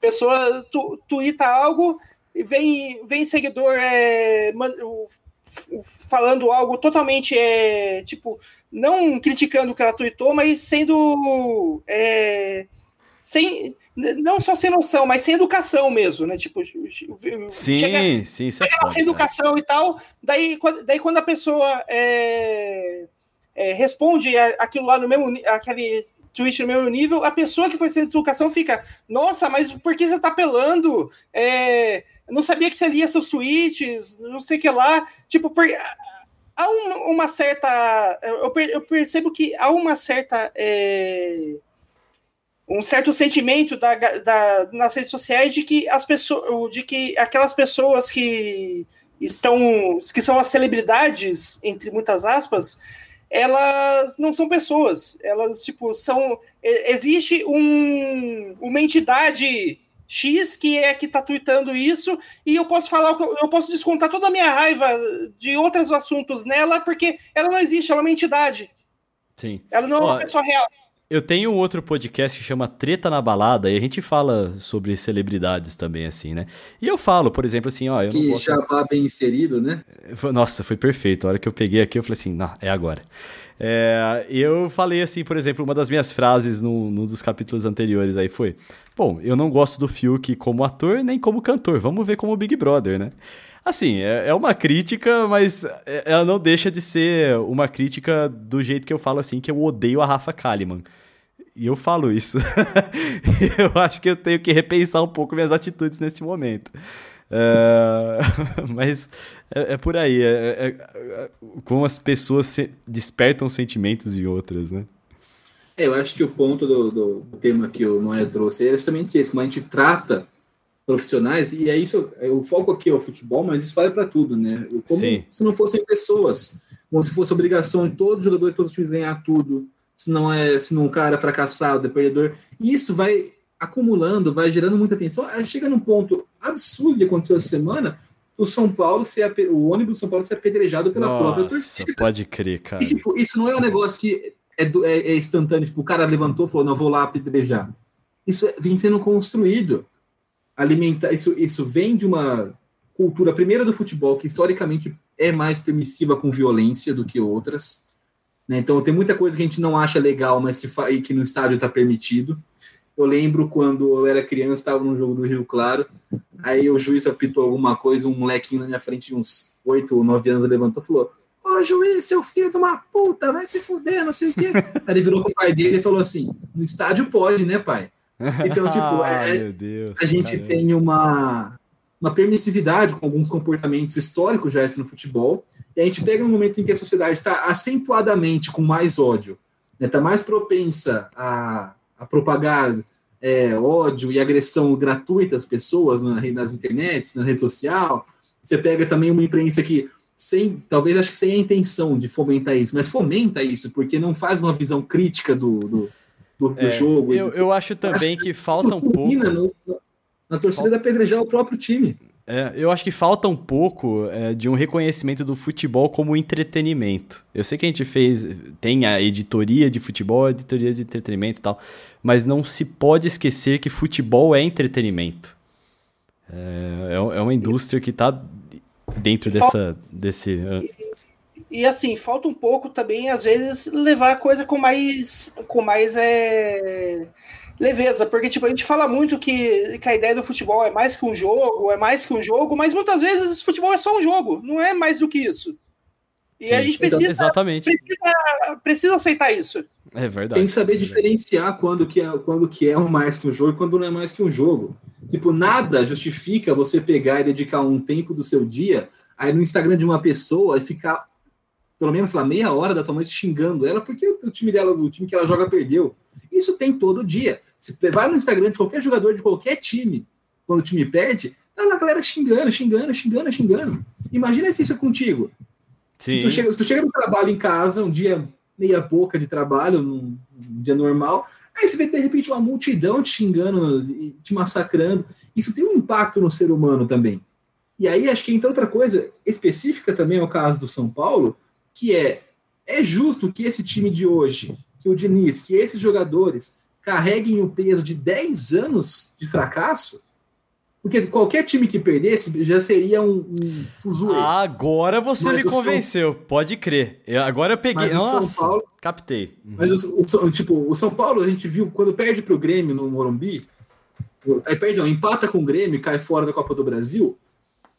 Você via um time muito sensível psicologicamente ali. A reação dos jogadores no gramado, do Diniz até mesmo, foi um negócio que eu, eu até, até me chamou a atenção. Eu falei, meu Deus, os caras estão descompensados.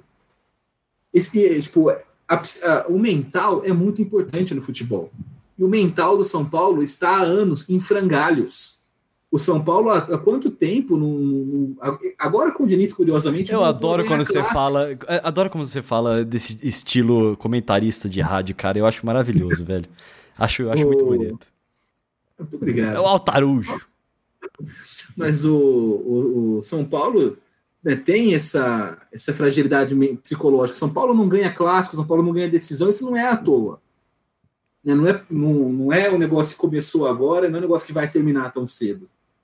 Eu acho que o caminho, aí vai, acho que além de você concordar ou discordar com as ideias do técnico, é você deixar pessoas trabalharem um pouco no São Paulo, entender a realidade. E, e aí também é outra questão do futebol brasileiro, a gente não, não manja a nossa realidade, tá ligado? A gente não sabe o- onde que o cara, o, que, que lugar do campeonato que o time ocupa. Porque a gente estava falando bem no comecinho.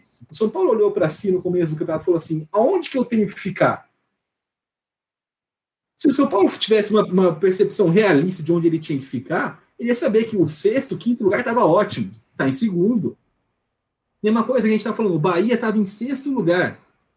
Aí achou que estava ruim, mandou, mandou o Roger embora. Agora vai Ah, sofrer o Bahia foi. é, o Bahia Mas foi um absurdo, realmente. Ah, o Vasco tinha que, a mesma coisa, começou o Brasileirão, ele tinha que falar onde que eu tenho que ficar. Aí o que aconteceu? Começou muito bem com o Ramon, muito bem. Aí a hora que estagnou e ficou lá em décimo, décimo primeiro, que era o normal do Vasco, cara, o cara caiu.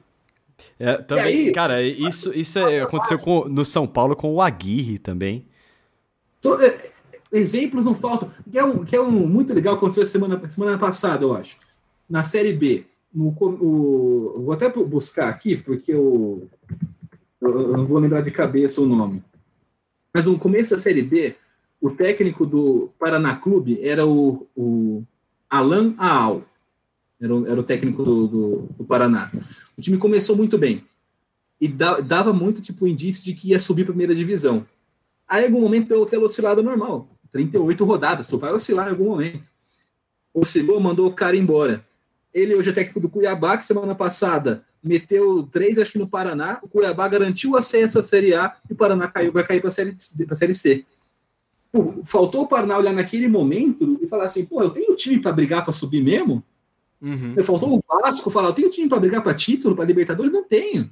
O São Sim. Paulo olhar e falar: eu tenho time para brigar para Aí, aí entra aquele negócio que você falou no começo lá de o, o, o, o dirigente querer aparecer para a torcida, né? Eu concordo. Tem, tem tudo isso, tem falta de, de realidade dos caras. Né? Então, acho que falta, tem muita coisa para melhorar. Mas eu acho que talvez a solução, é difícil falar em solução para o São Paulo, é um problema muito complexo. São várias camadas de vários. Ó, eu, eu, sou palmeirense, cara. Eu estive nesse lugar que o São Paulo tá aí, tá ligado? Que todo mundo que vem para São Paulo joga mal, que tem. E, e a solução, na época, cara, é, foi o Paulo Nobre assumir quando o time tava na, na Série B fazer algumas concessões do bolso dele. E aí o Palmeiras acabou confiando no trabalho, né? Confiando no trabalho do Paulo Nobre, porque teve uma reeleição que eu estava com muito medo que ele perdesse, porque a gente andou por um caminho muito escuro e tenebroso ali em 2014, que felizmente uh, ele foi reeleito e a gente conseguiu em 2015 dar sequência naquele trabalho dele, porque, nossa, cara, e, e e para mim, a solução para São Paulo, com a experiência de palmeirense que eu tenho, é só se acontecer um negócio parecido. Mas a gente vai defender sempre de um milionário assumir um clube então, para botar dinheiro, para ir, ir com o dinheiro ele ter respaldo no É, eu, eu não gosto disso, mas foi assim que o Palmeiras saiu, tá ligado? Poderia acontecer algum problema. O Palmeiras deu sorte que o cara fez um trabalho bom. Sim, Porque sim. Pensa, pensa nos milionários que a gente tem no Brasil hoje que assumiriam os times. Não. A chance de algum entrar e cagar ainda mais o time é muito grande. Ah, é, é, é o que o, o risco que o Palmeiras corre com a Leila Pereira agora. É, é eu, eu acho um futuro no mínimo incerto do Palmeiras. É. Agora, Palmeiras. agora, qual a solução para o São Paulo? Você começou a falar essa frase. É, para o Palmeiras foi isso. Não sei qual vai ser para o São Paulo. É, eu, eu acho que a solução ela passa por tranquilidade. Deixar, tipo, primeiro entender. E aí tem a ver com o que você falou também, que não é mais o soberano. Não, tipo, é um time que há 12 anos não ganha nada. Ah, eu acho é um time... sacanagem desconsiderar a Sul-Americana ali, velho. Eu acho, eu acho que o São Paulo não precisava se ah, tudo bem, tudo, bem, então, não, tudo bem, pode, pode, pode considerar a Sul-Americana, tipo assim, não ganha nada há muito tempo. Né, entra, é, não, tem dificuldade em clássico, em jogo importante, então, tipo, tem que saber que são passos, né, de bebê que São Paulo tem que tomar. Então, o primeiro passo para você para você estabilizar e estruturar, é regularidade, é frequência. Então é você. O São Paulo quer, por exemplo, ganhar Libertadores de novo. Tem que jogar Libertadores mais vezes seguidas. Dá para você jogar um ano, ficar dois sem jogar, depois joga, depois fica sem jogar. É você jogar várias vezes. O Palmeiras está tá na final agora sim. O Palmeiras não vai chegar no primeiro ano que disputa depois de um monte de tempo sem disputar. Na temporada passada caiu na semi, né? É, então, é uma progressão, você tem que ir jogando.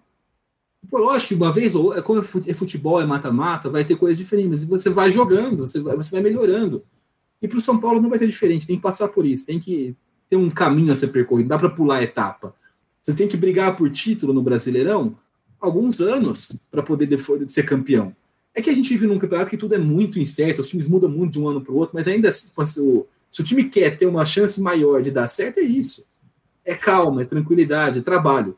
É, assim, eu vejo o São Paulo, o São Paulo de, de certa forma muito parecido é, com a trilha que o, os Lakers fizeram nesse de, nessa década de 2010 até hoje, porque o aquele aquele tri, o tricampeonato brasileiro lá que o São Paulo conseguiu é, para mim, teve, na, teve na, no imaginário do torcedor, da, diretor, da diretoria, do clube, da imagem do clube, a mesma coisa que foi a, aqueles anos do Kobe Bryant no auge no Lakers, que eles ganharam quase todos os títulos da NBA que disputaram, o, e criou a aura de que era um time, de que era um time imbatível, de que era um time que não tinha como dar errado.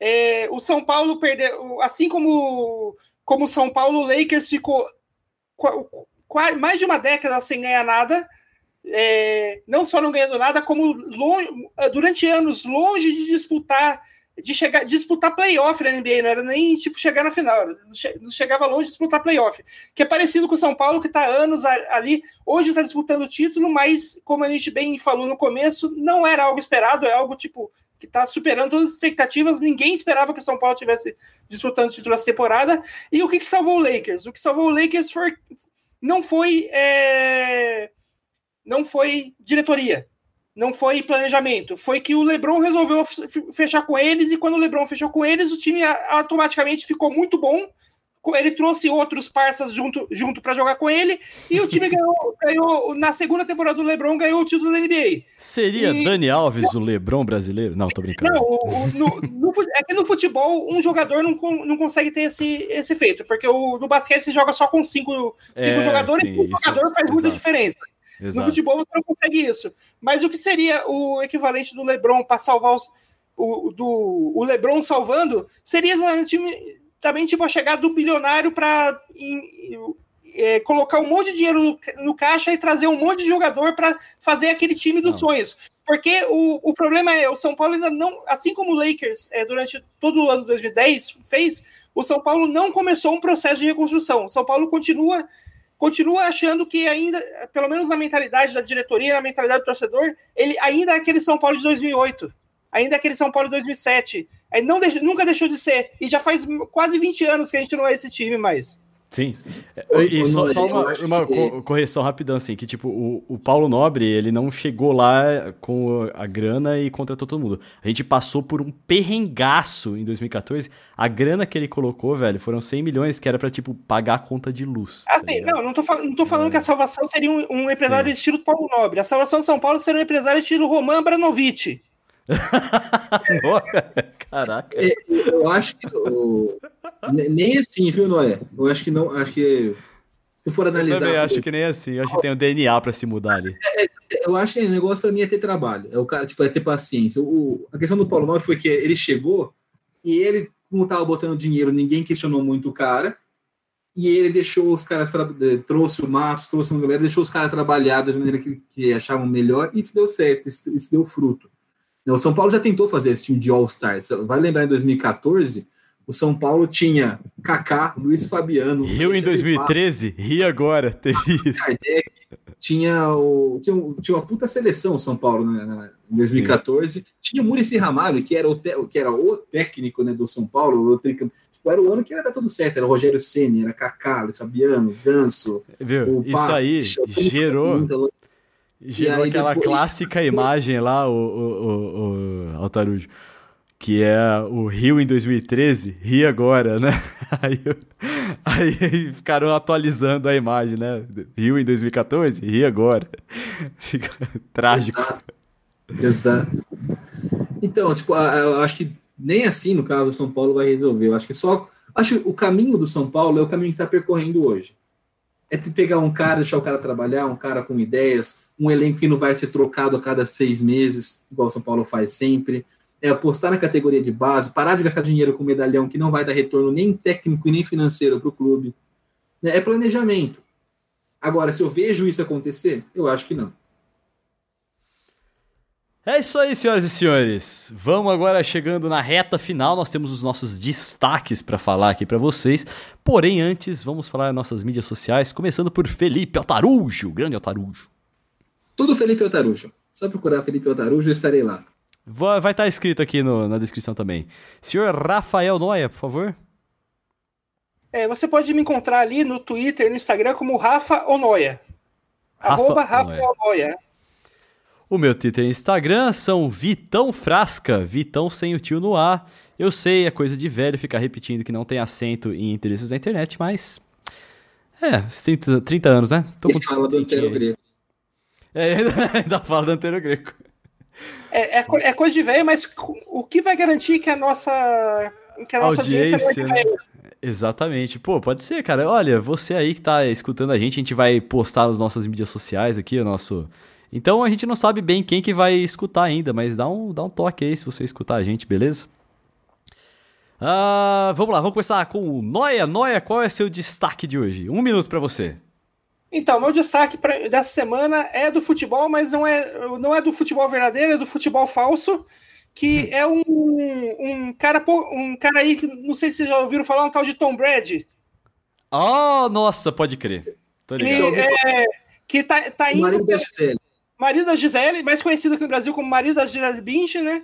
Ele tá indo para o seu décimo Super Bowl, dessa vez com os, o Tampa Bay Bucks, né?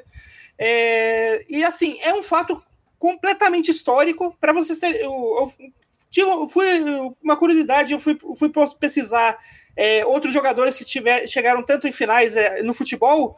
Infelizmente, na Libertadores, eu não consigo, a gente não tem esse tipo de estatística. Mas na Champions League, uh, os jogadores que mais chegaram na final da Champions foram o Maldini e o Cristiano Ronaldo, cada um seis vezes. E assim, eu duvido que na Libertadores tenha sido mais do que isso. O jogador Cara, que chegou mais. E, e se tinha. Oh, parabéns, né? Você acabou de completar um minuto agora.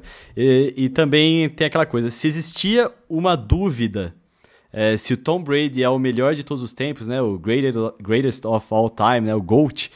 É, essa dúvida se foi hoje, porque ele saiu do Patriots, que é um time que ele jogava desde o começo da carreira, foi para outro time que não tem tradição nenhuma e levou os caras pro Super Bowl, então, grande e, Tom Brady. E, e, e, assim, tipo, ainda nessa, nessa ideia do GOAT, do melhor de todos os tempos, né? É, o que ele vai. A final do, do Super Bowl vai ser uma final histórica por motivos de narrativa, porque a gente vai estar vai tá colocando vai ser uma final entre o Tom Brady, que é o, o quarterback que, que, muitos consideram como o melhor de todos os tempos, e o Patrick Mahomes, que é o que muita gente está defendendo que quando terminar a carreira vai ter superado o Tom Brady e vai ser o melhor de todos os tempos. Então, tipo, é literalmente um aquele negócio, o velho contra o novo, a passagem do bastão, tipo, a, a, a imprensa americana tá, tá o delírio com a narrativa que isso está gerando. Então, Não, tipo, é, é sensacional. E só um vai vencer, hein? Você sabe que dia que vai ser o Super Bowl ou não é? Não faço a menor ideia. Também não sei, mas. Eu sei que normalmente é em fevereiro, mas o dia exato eu não faço ideia. É, você que tá escutando a gente aí, dá uma pesquisadinha rápida aí, você vai, vai encontrar rápido. Altarujo, grande Altarujo, fala seu destaque. Um minuto pra você. 7 de fevereiro vai ser o Super Bowl. Ah, muito obrigado, Altarujo. 7 de fevereiro. Valeu. Então o não, não tá foi rápido. O, o, é, o destaque de, oh, que eu vou dar é do Bragantino e da briga pela Libertadores em geral, né? Porque tudo indica nesse Brasileirão que a gente vai ter até o oitavo colocado, boa chance disso acontecer, já que tem o Palmeiras e o Grêmio na Copa do Brasil e Palmeiras e Santos na final da Libertadores. Então a tendência é que até o oitavo lugar do Brasileirão vá para a Libertadores. E a briga ali está muito, muito acirrada, né? No, no, no entre, esse, entre esses primeiros oito colocados. E o Bragantino está chegando, está numa crescente muito grande no campeonato o outro time que pode pintar ali, o Atlético Paranaense, o Corinthians e o Ceará, hoje o oitavo colocado, também tem boas chances, quem sabe, de jogar pela primeira vez a Libertadores. Cara, eu sei que para o São Paulino não está, mas eu tô achando esse campeonato muito bom, cara. Tá, tá muito interessante ver, ver as brigas. Ah, o Botafoguense também, coitado, não, não deve estar muito feliz, não. Mas é que a gente falou no começo, o São Paulo não tá achando o campeonato legal, é um problema mental dele, porque o São Paulo tá em segundo lugar. Justo. Vamos lá, o meu destaque agora é o patrocínio que o Santos fechou para um jogo só. O, durante a final da Libertadores contra o Palmeiras, no próximo sábado, né? Nós estamos gravando esse podcast no dia 25 de janeiro. Então, no dia 30 de janeiro é, de 2021, nós vamos ter a final da Libertadores entre Palmeiras e Santos é, fechou o jogo forte, fechou com a Epic Games para que na sua camisa, no espaço mais nobre dela, seja é, exibido o logo do jogo Fortnite da Epic Games. Então, eu não sei se vocês já sabem, acho que não. Pode, grande chance de você estar tendo meu prime o seu primeiro contato comigo aqui, mas eu sou jornalista do The Esports Observer. Acesse lá esportsobserver.com, outro jabá muito bem colocado, mereço elogios por isso. É, para você saber mais sobre o, o mundo dos esportes, dos esportes, e agora aí com essa integração com o mundo dos esportes. Aliás, é, é, Milton Neves. É, Aliás, tá vendo? Aliás, eu só queria comentar que esse patrocínio aí, muito bom, né? O Santos finalmente ganhando para fazer propaganda de Fortnite, ao invés de, de ficar fazendo de graça com os jogadores comemorando o gol com a dancinha de Fortnite. com a dancinha de Fortnite, pode crer, né? Pô, verdade, eu tinha esquecido disso. Encaixou muito bem, cara. Nossa. Patrocínio bem colocado, né? Eu não sei o que, que, que, que colocaram, se tinha alguma cláusula na, na, no contrato master do Santos, eu não sei, qual, não me lembro agora qual que é, mas para só no final da Libertadores poder vender o patrocínio Master exclusivo, eu achei. Nossa, que negocião, cara. Eu acho que era um espaço vago, né? Que era só para o programa de sócio do Santos. Né? Ele estava ah, anunciando tá. programas internos deles. Mas esse negócio, o, o boleiro hoje joga muito videogame, não só o FIFA, Sim. né? O, o PES como. como é, esperar, mas joga muita coisa. Lembra, inclusive, o Griezmann, né? Foi a Copa do Mundo, o cara meteu gol e fez dança de Fortnite lá para comemorar. Então, os esportes, não só de futebol, também são sucesso com os jogadores de futebol. É, o, são... o próprio o próprio Neymar é um dos principais é, influencers sobre CS, sobre CS, né, que a gente tem na internet. Counter-Strike. É, um do... é. Pra falar CS, tem gente que não vai saber o que é. E tem uma outra coisa também que é, a audiência dos esportes muitas vezes também é a audiência do futebol, porque é uma galera que gosta de ver competição, gosta de torcer para time, sabe? Então tem bastante intersecção nesse mundo aí. Eu acho que tem muita gente que curte esportes e curte futebol, mas eu acho que muita gente que curte futebol não curte esportes. Eu ainda vejo, infelizmente, né? O, é, é verdade. É a ridicularização, como se fosse menos esporte, como se fosse menos competitivo, como se fosse menos importante. É, isso acaba. Eu vejo comentários dos, dos torcedores. Você falou do Paulo Nobre, apareceu notificação aqui que ele entrou pro Telegram. Então fica aí notificando. Olha, tem o telefone do Paulo Nobre. que isso? Que moral. Beleza, galera. Vamos indo nessa então? Alguém tem algum. Vamos indo nessa. Acho, acho que o silêncio explica tudo. Então, aquele abraço, obrigado por ter é, escutado a gente até agora. Se inscreve aí no nosso podcast, não sei como é que tá escrito aí, se assinar, inscrever-se, seguir, tanto faz, aperta nesse botão verde aí que você tá vendo, na sua tela do Spotify ou na sua tela do iTunes. E aquele abraço, até a próxima. Hasta luego. Valeu!